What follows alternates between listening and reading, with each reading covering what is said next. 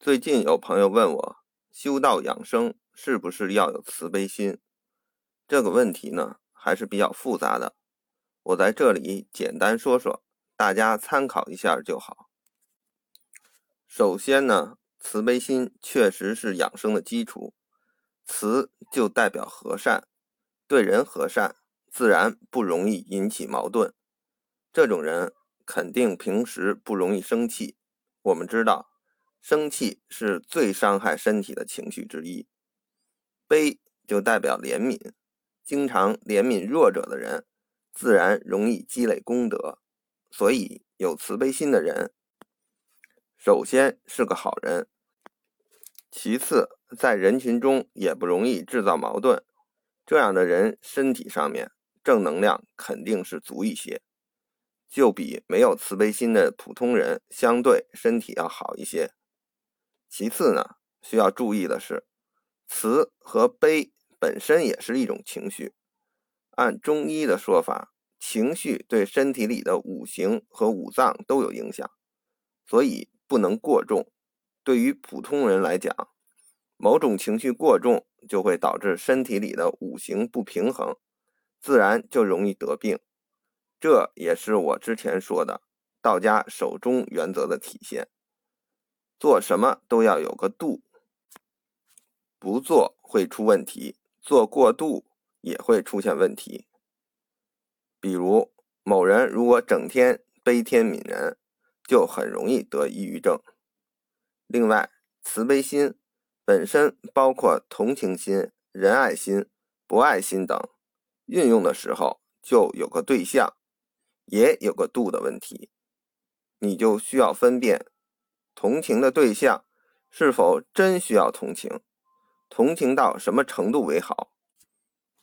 比如现在很多网络乞讨的，有的是骗子，有的真需要同情。而真需要同情的，比如没钱看病的，大家捐献的钱正好够看病即可。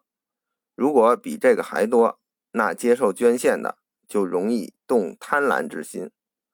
这样，大家的同情心反而让世上多了一个坏人。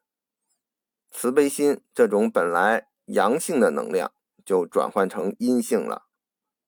所以，任何美好的事物都要用在该用的地方，并且要适度。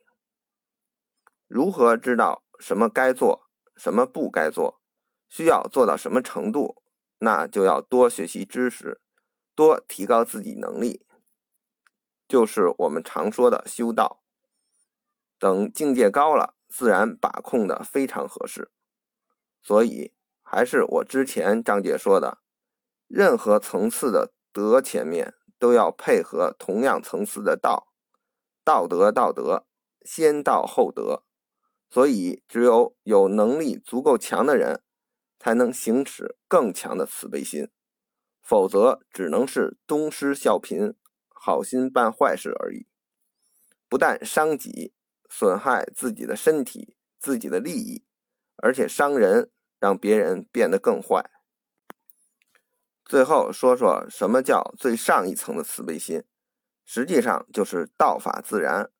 老君曰：“大道无形，生育天地；大道无情，运行日月；大道无名，长养万物。”大道用最大的慈悲。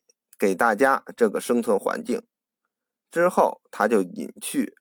你不专门悟道，就感觉不到它。这样做的一个好处，就是给了万物一个公平机会。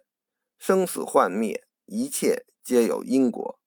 到了一个层面，你动了一个因果，就会影响其他因果。对一方面的善，就是对另外一方面的恶。所以，最上一层的慈悲心，就是道法自然。因为只有那么做，才是真正的公平。当然，每一层有每一层的做法，所以老君说了：“天地不仁，以万物为刍狗；圣人不仁，以百姓为刍狗。”看似不仁，其实在他们那个层次，都是获得一个最大的公平。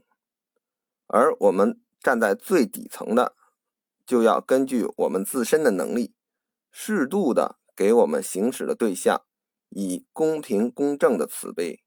归我们管的，我们有能力的，要当成责任去做；不归我们管的，不要瞎管。